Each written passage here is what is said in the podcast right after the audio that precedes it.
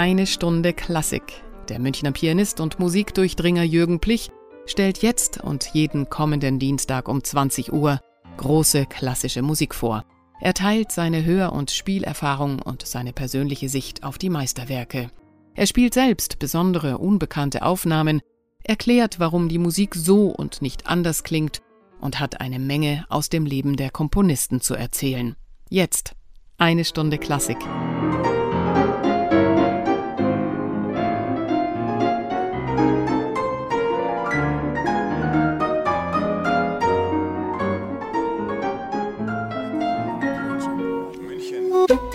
Radio München. Liebe Hörer, was ist eigentlich eine Ballade? Im 19. Jahrhundert waren Balladen überall zu hören und zu lesen, aber wenn jemand, sagen wir im Jahre 1853, im damals gerade neu erschienenen ersten Band des deutschen Wörterbuches von Jakob und Wilhelm Grimm unter diesem Stichwort nachschlug und es fand zwischen Ball und Ballast, dann erfuhr er nur Folgendes. Ballade, eigentlich Tanzlied, wofür ehemals das bessere Deutsche leicht zu Gebot stand. Das war alles. Im Vertrauen, liebe Hörer, das deutsche Wort Leich höre ich in diesem Zusammenhang zum ersten Male. Na gut, also Tanzlied heißt Ballade. Klar, darauf hätte man auch selbst kommen können, denn Ballare heißt tanzen. Also ich wiederhole mal meine Anfangsfrage, was ist eine Ballade? Und konsultiere abermals ein Nachschlagewerk aus der damaligen Zeit, aus der Hochzeit dieser Gattung. Und tatsächlich gibt Brockhaus Konversationslexikon 1837 folgende Auskunft. Ballade heißt in der Dichtkunst ein Gedicht von lyrischer Form, das einen epischen, meist der Volkssage entlehnten oder in ihrem Geiste gedachten Stoff behandelt, also ein erzählendes Lied. Dass aber die Ballade dann auch Eingang in die Musik gefunden hatte, das erfuhr der Leser des Brockhausschen Konversationslexikon nicht. 1837 da hatten doch schon längst Komponisten wie Franz Schubert und Karl Löwe die Balladen der großen Dichter vertont. Aber als eigenständige musikalische Gattung war die Ballade damals wohl noch nicht im Bewusstsein. Chopin hatte zu dem Zeitpunkt gerade seine erste Ballade für Klavier fertiggestellt und arbeitete an der zweiten, die wir übrigens nachher hören werden. Beginnen wollen wir aber mit Goethes Erlkönig. Den spiele ich Ihnen jetzt dreimal vor, aber ich darf Ihnen versichern, dass Sie sich nicht langweilen werden. Natürlich hören wir auch die berühmte Vertonung von Franz Schubert, aber nicht sofort. Denn weil die Worte beim klassischen Gesang nicht immer einwandfrei zu verstehen sind, das ist übrigens keinesfalls immer in erster Linie die Schuld der Sänger, sondern hat oft etwas mit Raumakustik, Aufnahmetechnik und dergleichen zu tun, Deswegen wollen wir erst einmal das Gedicht ohne Musik hören. Dies aber in einem Vortrag der besonderen Art, nämlich mit Alexander Moissy. Das war einer der berühmtesten, aber mit seiner exzentrischen Art auch umstrittensten Schauspieler des beginnenden 20. Jahrhunderts, mit einem unglaublichen Charisma. Heute würde man sagen, Goethes Text wird von ihm weit über die erträglichen Grenzen hinaus überinterpretiert. Aber Vorsicht, das sagen nur wir heutigen, die wir mit der neuen Sachlichkeit aufgewachsen sind. Wenn wir uns aber vorstellen, wie ein kranker, von Fiebervisionen heimgesuchter Knabe auf dem Arm seines auf dem Pferd dahinjagenden Vaters wirklich jammert, und wenn wir auch mal ernsthaft hinterfragen, wie sich wohl Einflüsterungen eines bösartigen Elfenwesens aus einer anderen Dimension der Wirklichkeit anhören mögen, dann kommt man schnell zu dem Schluss, dass nicht dies hier überinterpretiert, sondern dass die meisten modernen Vortragsversuche weit unterinterpretiert sind. Wer reitet so spät durch Nacht und Wind? Es ist der Vater mit seinem Kind der hat den Knaben wohl in dem Arm, er fasst ihn sicher, er hält ihn warm. Mein Sohn, was birgst du so bang dein Gesicht? Siehst, Vater, du den Erlkönig nicht? den Erlenkönig mit Kron und Schweif. Mein Sohn, es ist ein Nebelstreif.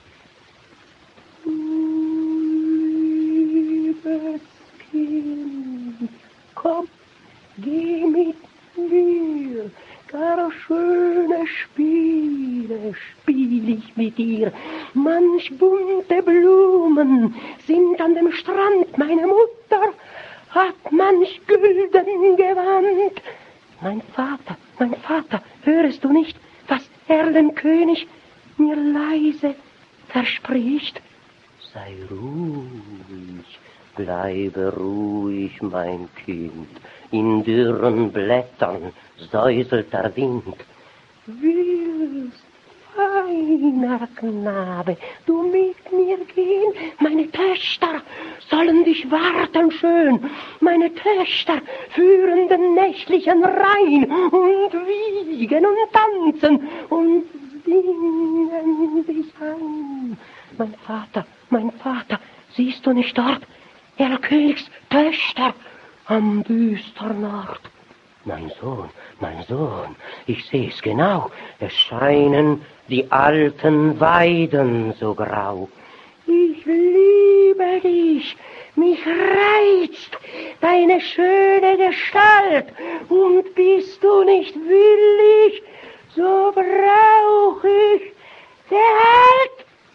Mein Vater, mein Vater, jetzt, fast, hör mich an. Der König hat mir ein Leid getan. Dem Vater grauset, er reitet geschwind, er hält in den Armen das ächzende Kind, erreicht den Hof mit Mühe und Not. In seinen Armen das Kind war tot. Alexander Moissy trug den Erlkönig von Goethe vor. Nachdem wir nun den Text also wieder im Kopf haben, kommen wir endlich zu seiner Vertonung. Noch müssen wir auf Schubert etwas warten. Denn auch der 1796 geborene, also mit Schubert fast gleichaltrige, schon erwähnte Karl Löwe hat eine Vertonung davon hinterlassen. Und wir wundern uns, dass sie mit der Schubertschen durchaus konkurrieren kann. Jedenfalls, wenn Hans Hotter sie live singt. Wir hören einen Ausschnitt aus einem Liederabend von 1961.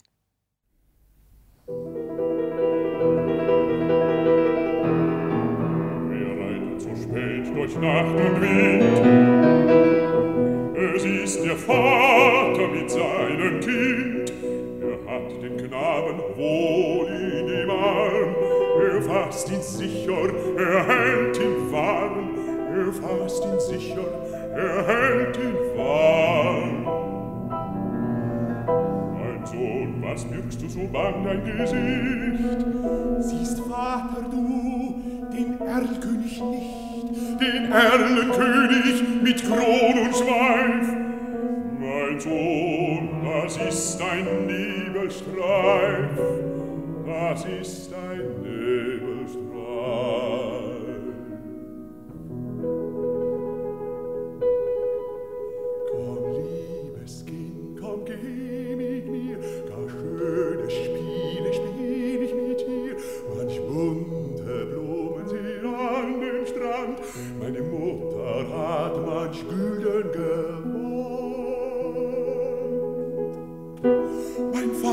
Vater und hörst du nicht, was Erlenkönig mir leise verspricht?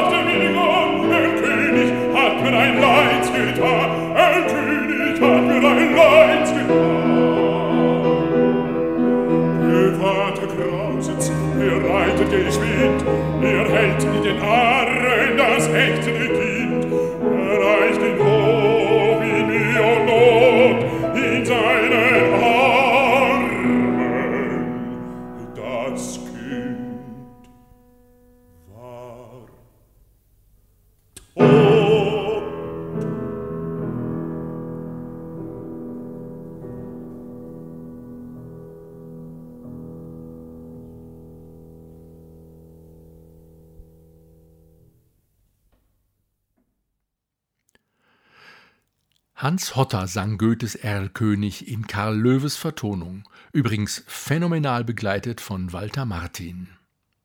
Und jetzt endlich zu Schubert. Sein Erlkönig wird vor allem von den Pianisten gefürchtet, weil die rechte Hand und der rechte Arm unentwegt Oktav- und Akkordrepetitionen in irrwitzigem Tempo ausführen müssen. Schubert selbst soll, als er das Stück mal begleitete, mittendrin abgebrochen und geflucht haben: Das Zeug soll der Teufel spielen!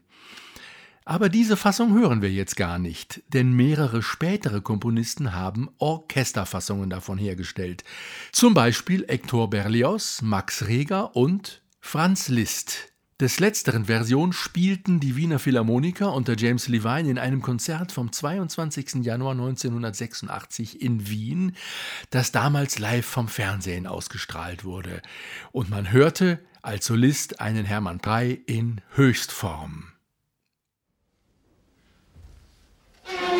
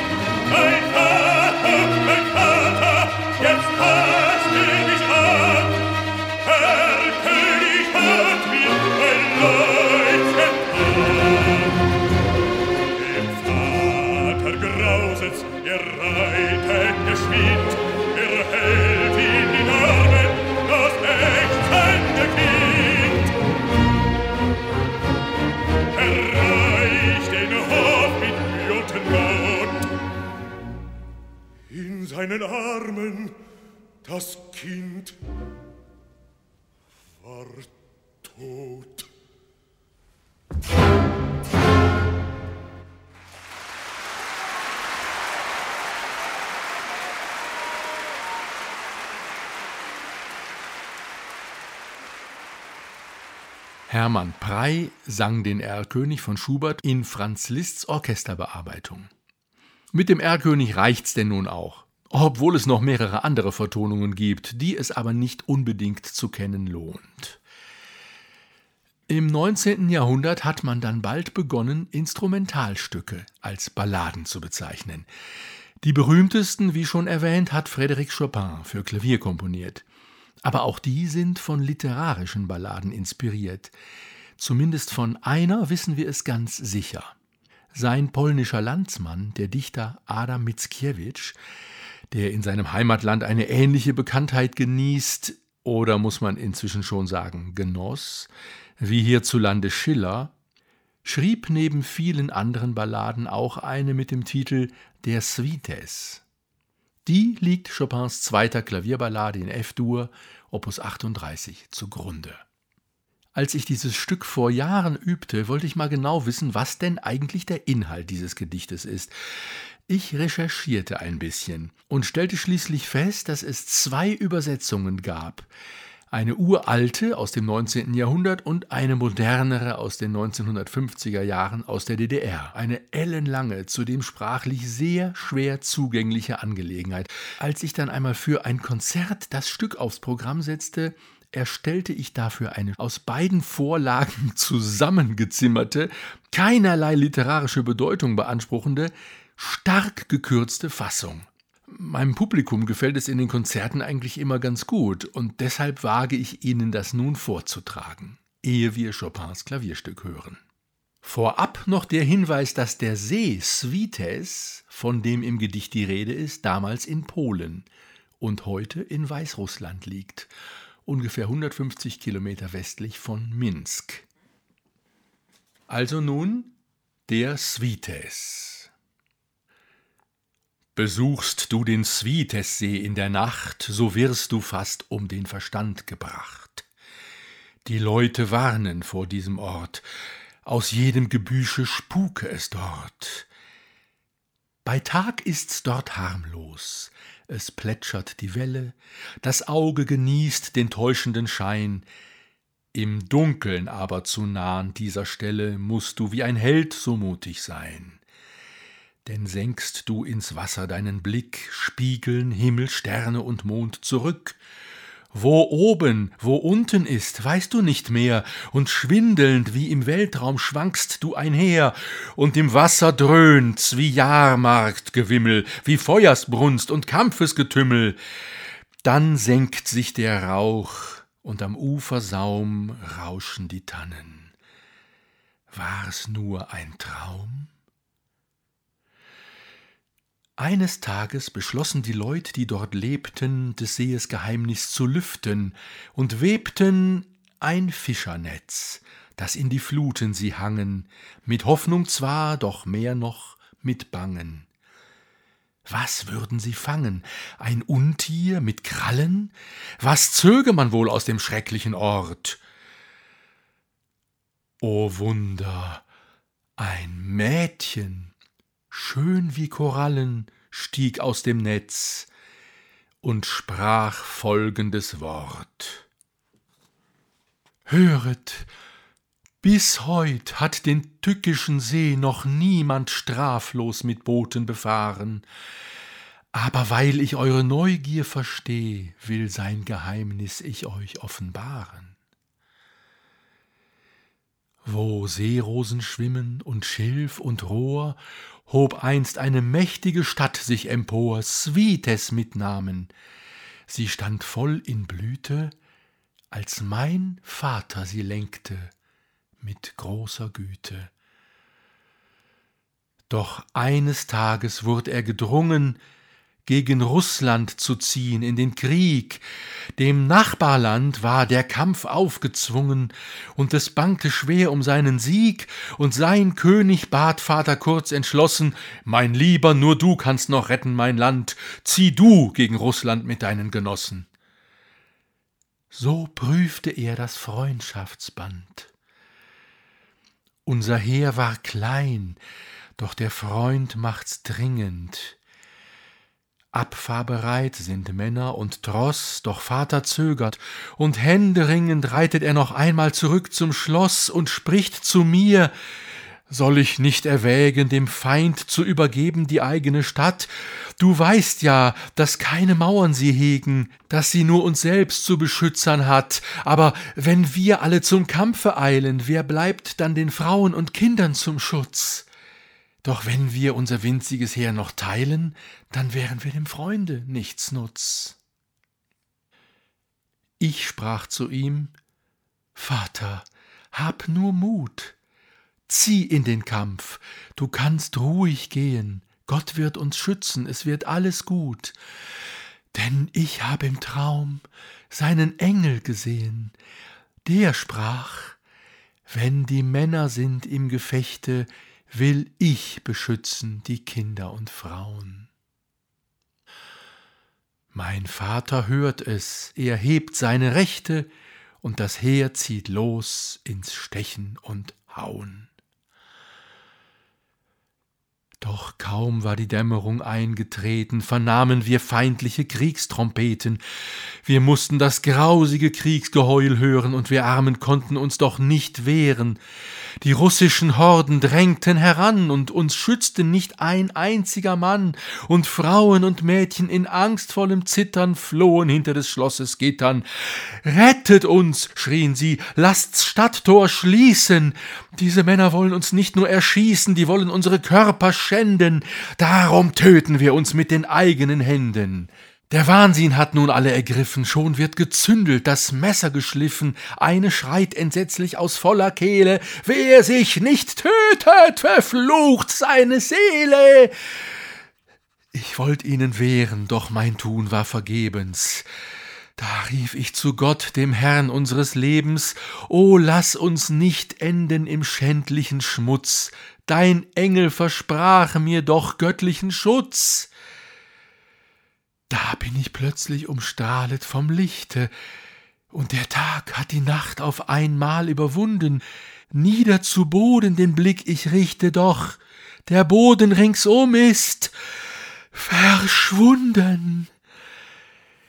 So blieb der Mord uns erspart und das Grauen. Seht ihr die Pflanzen hier ringsum im Kreis? Das sind aus Svites die Töchter und Frauen, wunderbar verwandelt auf Gottes Geheiß. So sprach die Jungfrau und sank nieder. Weit auf klaffte der See wie ein Graben, sie tauchte ab, von Fluten begraben, und niemand sah sie jemals wieder. Das also war der Svites von Mickiewicz. Liebe Hörer, als ich vor einem Jahr die Ballade wieder hervorholte, in einem Konzert spielte und auch vorlas, da wurde mir plötzlich bewusst, wie aktuell das eigentlich ist. Denn wir hören hier, wie böse es sich rächen kann, wenn man sich in einen Krieg gegen Russland hineinziehen lässt, der einen eigentlich gar nichts angeht. Aber wie auch immer, Sie werden das Geschehen unschwer in der Musik wiedererkennen. Es spielt nun der ungarische Pianist Tomasz Vajary die zweite Ballade in F-Dur von Chopin.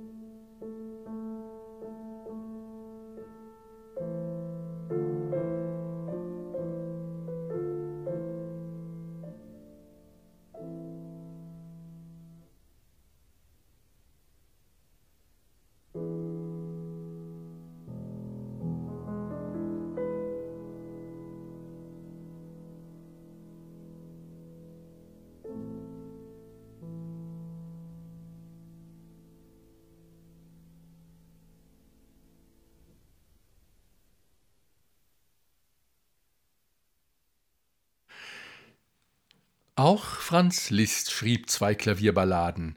Etwas später Brahms mit seinem Opus 10 gleich eine Sammlung von Vieren und später noch einmal eine in seinem Opus 118.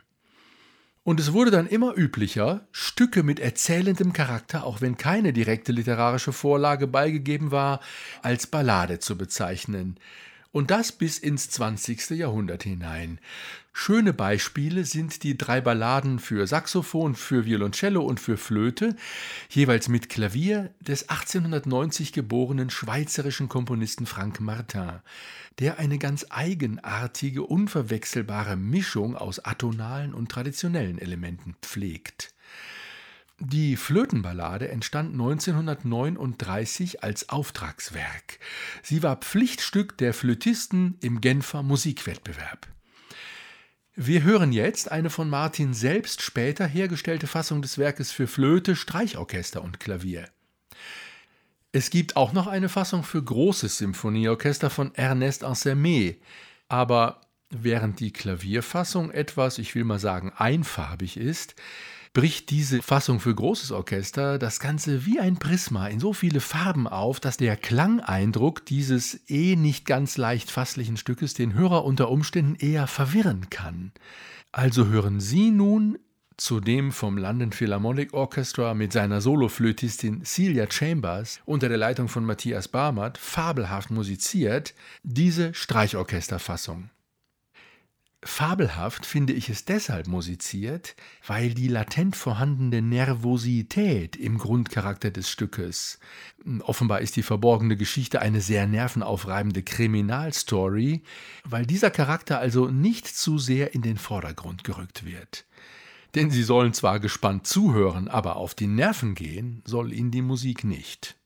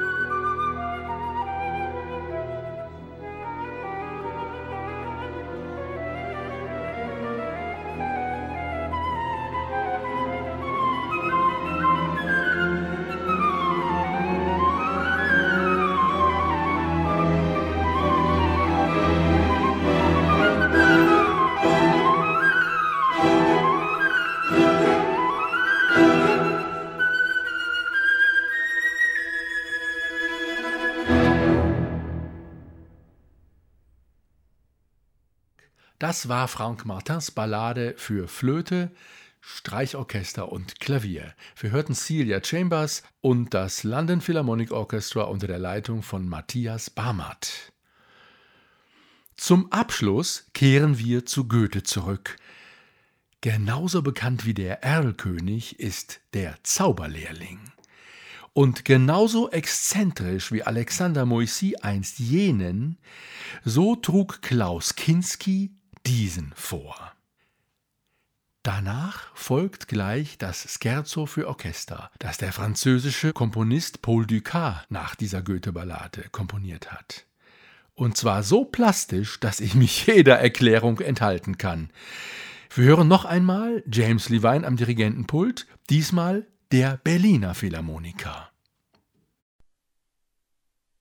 Hat der alte Hexenmeister sich doch einmal wegbegeben und nun sollen seine Geister auch nach meinem Willen leben. Seine Wort und Werke merk ich und den Brauch, und mit Geistesstärke tu ich Wunder auch. Walle, Walle, manche Strecke, dass zum Zwecke Wasser fließe und mit reichem, vollen Schwalle zu dem Bade sich ergieße, und nun komm, du alter Besen, nimm die schlechten Lumpenhüllen, bist schon lange Knecht gewesen, nun erfülle meinen Willen. Auf zwei Beinen steh, oben sei ein Kopf, eile nun und geh mit dem Wassertopf. Walle, walle manche Strecke, dass zum Zwecke Wasser fließe und mit reichem, vollen Schwalle zu dem Bade sich ergieße. Seht, er läuft zum Ufer nieder. Wahrlich ist schon an dem Flusse, und mit Blitzesschnelle wieder ist er hier mit raschem Gusse, schon zum zweiten Mal, wie das Becken schwillt, wie sich jede Schale voll mit Wasser füllt. Stehe, stehe, denn wir haben deiner Gaben voll gemessen. Ach, ich merk es, wehe, Wehe, hab ich doch das Wort vergessen. Ach, das Wort, worauf am Ende er das wird, was er gewesen. Ach, er läuft und bringt behende, wärst du doch der alte Besen, immer neue Güsse bringt er schnell herein. Ach, und hundert Flüsse stürzen auf mich ein. Nein, nicht länger kann ich's lassen, will ihn fassen. Welche Tücke! Ach, nun wird mir immer bänger. Welche Miene, welche Blicke! O du Ausgeburt der Hölle! Soll das ganze Haus ersaufen? Seh ich über jene Schwelle doch schon Wasserströme laufen, ein verruchter Besen, der nicht hören will, Stock, der du gewesen, Steh doch wieder still! Willst am Ende gar nicht lassen, will dich fassen, will dich halten und das alte Holz behende mit dem scharfen Beile spalten. Seht, da kommt er schleppend wieder, wie ich mich gleich auf dich werfe, gleich, o oh Kobold, liegst du nieder.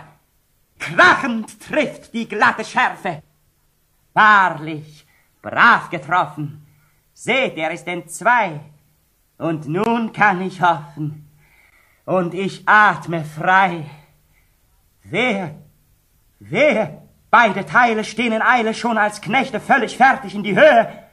Helft mir! Ach, ihr hohen Mächte! Und sie laufen, nass und nässer wird's im Saal und auf den Stufen. Welch entsetzliches Gewässer! Herr und Meister, hör mich rufen. Ach, da kommt der Meister. Herr, die Not ist groß. Die ich rief, die Geister werd ich nicht mehr los. In die Ecke, Besen, Besen, seid's gewesen. Denn als Geister ruft euch nur zu seinem Zwecke erst hervor der alte Meister.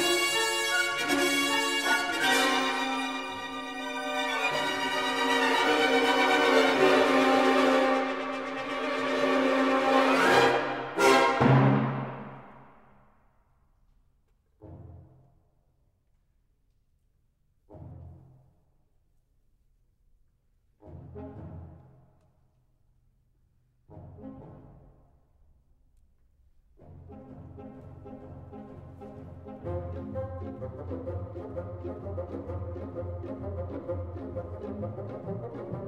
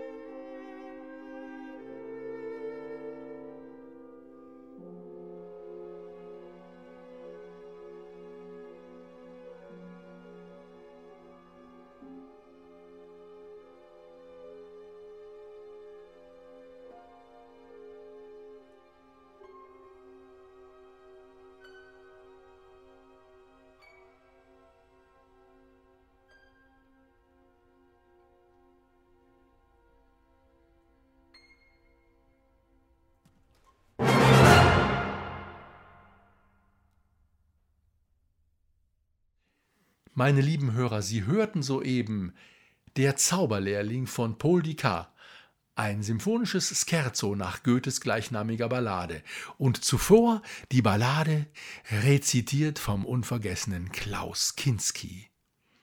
Damit verabschiede ich mich herzlich von Ihnen und freue mich auf unsere gemeinsame nächste Stunde Klassik am nächsten Dienstag.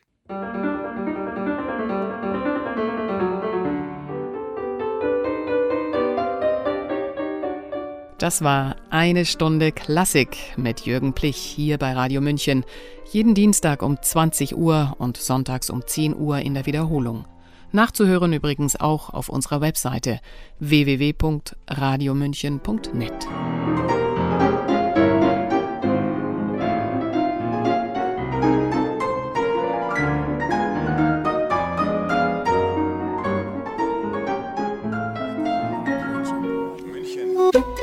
Radio München